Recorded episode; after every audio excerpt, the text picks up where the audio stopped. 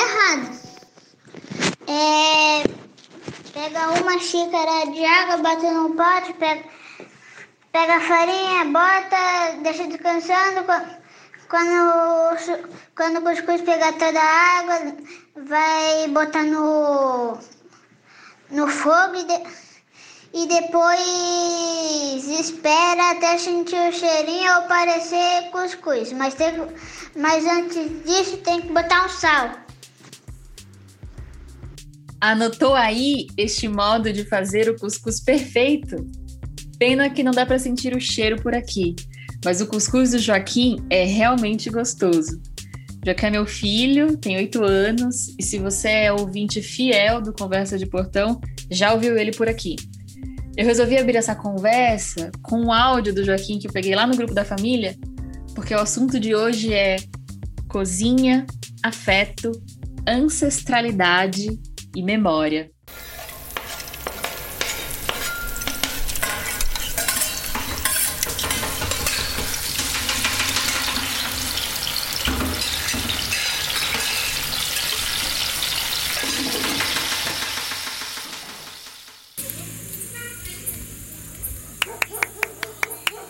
Eu sou Maiara Penina e este é o Conversa de Portão, um podcast produzido pelo Nós Mulheres da Periferia em parceria com o UOL Plural, um projeto colaborativo do UOL com coletivos e veículos independentes. Semanalmente, nós ouvimos a história, opinião ou análise de mulheres sobre assuntos que são importantes para nós. A minha família mora em São Paulo, mas nós nascemos em Pernambuco, menos a minha irmã, a tia do Joaquim, que é para quem o Joaquim ensina aí o modo de preparo do cuscuz. Para deixar claro, antes que entremos em qualquer polêmica, como a do BBB, em que o Fiuk, a Juliette e o Gilberto se desentenderam ali no preparo do cuscuz, esta receita de origem africana é do cuscuz nordestino e não a do paulista. É que assim, essa aqui é, é, o cuscuz do Recife, do Nordeste, quer dizer, né? O cuscuz do Nordeste. Entendeu? É farinha é, de milho é focada. É farinha de milho focada. Tá, eu vou, vou tentar depois não, um outro... Não, mas não tá ruim não, Tudo tá bem, gostoso. Não tá outro jeito, eu vou tentar. É, que... Qual era a forma que você ia fazer essa, não, essa farinha pensando, focada? Era assim, a gente pega a molha, bota um pouquinho de sal. Deixa ele inchar. Uma, é, deixa inchar. Depois pega uma panelinha funda, hum. prato, um prato fundo. Porque aqui nem prato direito tem. Esta é uma das receitas que ele aprendeu com a minha mãe a dona Josete, a pessoa que faz a melhor comida que eu conheço. Eu convidei uma chefe que estudou história e entende muito disso, de cozinha e memória. Ela chama Aline Shermoula e aliou a profissão à pesquisa e foi investigar a diáspora africana. A Aline é baiana e resgata sua própria identidade a partir do uso de ingredientes como azeite de dendê, coco, amendoim, inhame. Então, eu queria deixar claro para os meus filhos essa identidade preta. Eu entendo que a cultura de um povo ela só consegue se perpetuar se a gente passar essa cultura para os mais novos, né, para os que estão chegando. Então, dentro da, da, da cultura culinária africana e afrodiaspórica, muito do, do, seu conteúdo, muito dos seus saberes, das experiências, são passadas através da oralidade. Então, a minha avó passou para minha mãe, minha mãe passa para mim e eu passo para minha filha. Então, é super importante a gente continuar mantendo esse elo e ensinar os que estão chegando sobre essa cultura culinária, porque é com esse saber que eles aprendem hoje que eles vão se tornar alguém mais forte amanhã. Então, ensinar para eles sobre a nossa cultura culinária, né, o valor da nossa cultura culinária, também é uma forma de resgatar e trabalhar a autoestima deles. É colocar para eles que eles têm um lugar de pertencimento, que essa cultura deles tem muito valor no amplo sentido que refere-se à cultura. Né?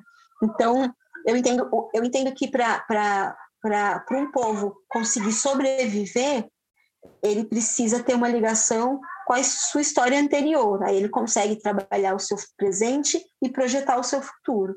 E acho que a, a cultura culinária afrodiaspórica ela vem nesse sentido.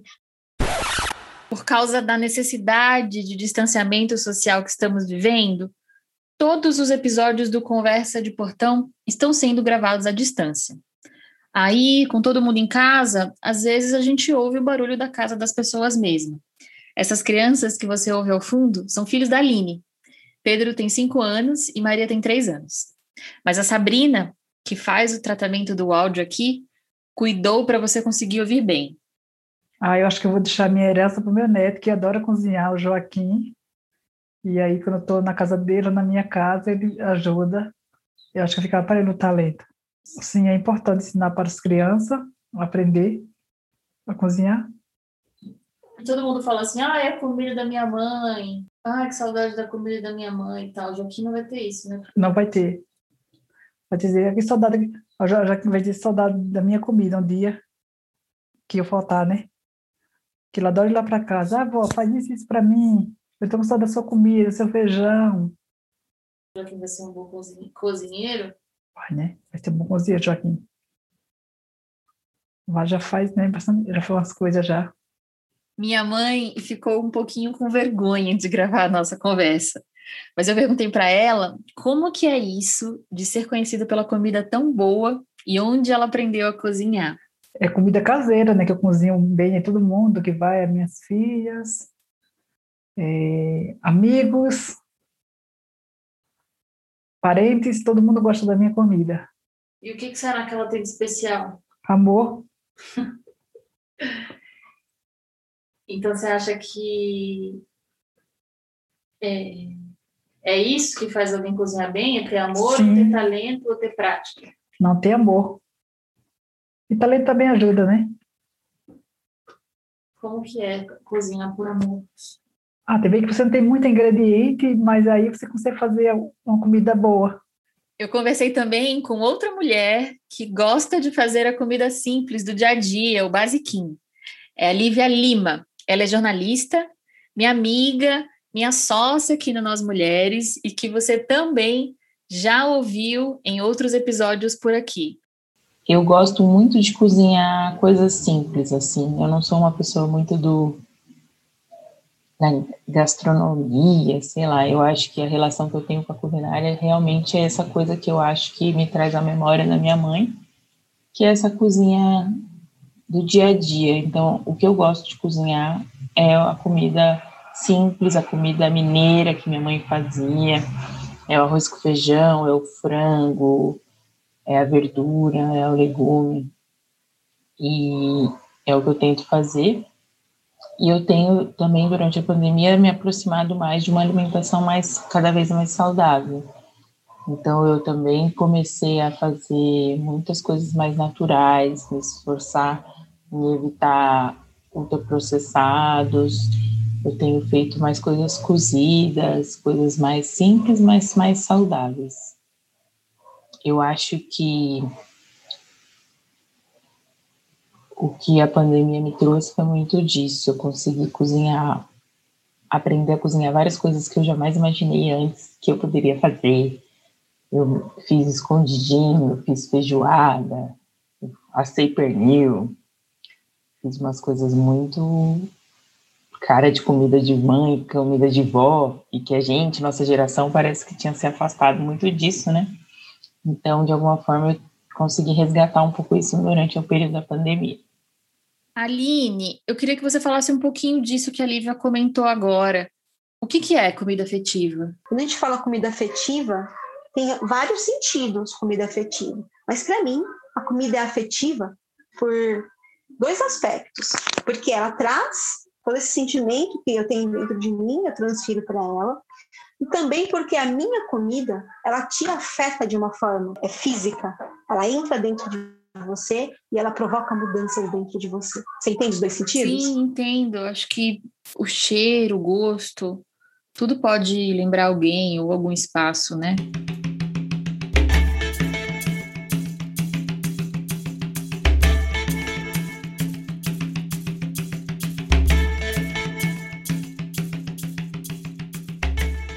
Eu, quanto pesquisadora, considero que dentro do, das identidades que a gente tem, é, a comida é a que mais envolve a gente e nos conduz. Porque quando a gente chega, por exemplo, numa localidade que a gente nunca foi, vai passar um longo período lá, a gente se adapta a muitas coisas, mas a comida, nostalgia, nossa, saudade da comida de lá, nossa, saudade da comida da minha terra natal. E a comida fala muito sobre a gente, né? Porque a forma como a gente prepara ela também indica quem somos, a forma como a gente consome ela, os ingredientes que a gente escolhe para preparar a nossa comida.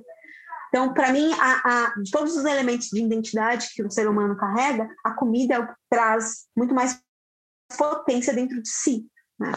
E olhando para a cultura desses locais que receberam os africanos escravizados, a gente percebe muita similitude, muita potência também. E aí o meu trabalho visa um pouco disso, resgatar. No primeiro momento, meu trabalho, a minha pesquisa era totalmente voltada para o resgate das comidas, então de pratos emblemáticos. E agora eu estou fazendo um outro caminho, que é olhar para os ingredientes. Quando a gente vai falar de comida afrodiaspórica, a gente está falando de uma comida que nos pertence enquanto povo. Né? Se a pessoa é branca ou se a pessoa é preta, porque os brancos é, também têm a sua raiz nessa cultura que dizem, essa cultura culinária que dizem miscigenada, mas tem muito um percentual muito maior de participação do europeu, depois vem um pouquinho da participação dos pretos escravizados e quase nada do indígena. Mas a comida que as pessoas comem no Brasil como um todo, ela sofre essas influências, né? Você poderia citar alguns desses pratos, assim, explicar um pouquinho? Por exemplo, se você me convida para fazer um, um almoço ou um jantar, eu levo jambalaya, eu levo gambo, eu levo roupa vieja, eu levo a cachupa. E eu vou falar um pouquinho de cada um desses pratos. Jambalaya, ele é um prato do sul dos Estados Unidos, que a herança africana que esse prato tem é o arroz que ele traz. O arroz que é produzido o jambalaya hoje é o arroz japonês, por uma questão econômica e uma questão de mudança de hábitos. Mas originalmente o jambalaya ele era feito com arroz africano. Para quem não conhece o arroz africano, é o arroz vermelho.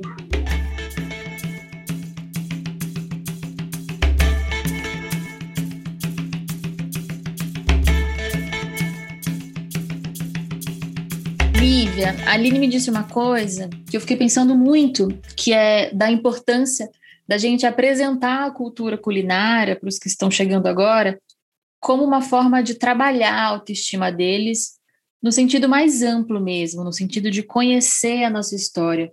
Conta pra gente como isso chega para você. A, a, culinária, a cozinha me traz a memória da minha mãe e de alguma forma essa ancestralidade que eu carrego em mim, que por muito tempo a gente, eu acho que como nós mulheres periféricas, nós mulheres negras, às vezes a gente tenta se dissociar disso, porque também é um papel que nos colocaram que nos limita, como se a gente só pudesse fazer isso, né, em termos de serviços domésticos ou serviços para os outros, né, como empregadas domésticas, sei lá. E aí às vezes a gente tenta negar essa essa nossa ancestralidade, né? Acho que eu, nossa geração, tantas outras mulheres fomos estudar, fomos trabalhar fora. E aí a gente não quer ser associada à, à cozinha, ao fogão, à pia. Mas ao mesmo tempo, ela traz essa memória que eu acho que a culinária, a comida é o lugar da, da celebração, da congregação. Tudo, tudo que quando a gente está junto em comunidade, em coletivo, a gente está em volta da comida, né? E isso é muito importante. Eu acho que a gente está numa fase também de reconhecer a importância de não negar que isso faz parte da gente, né?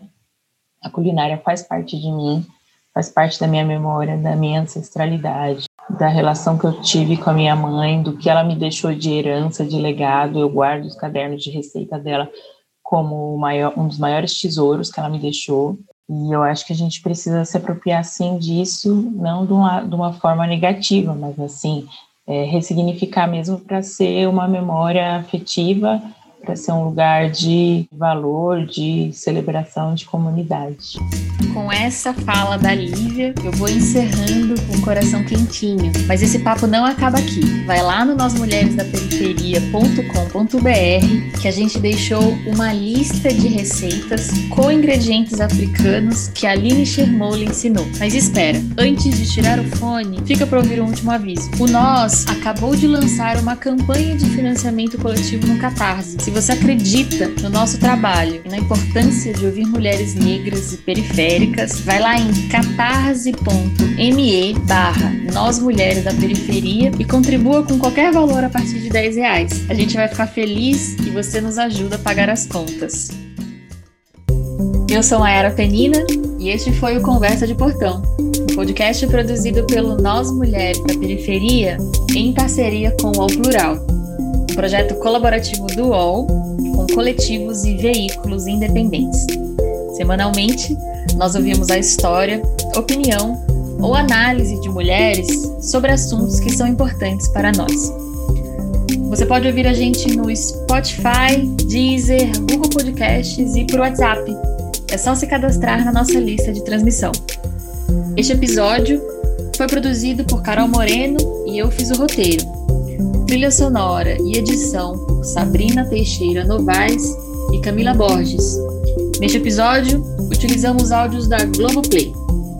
Hoje eu fico por aqui e até a nossa próxima conversa de portão.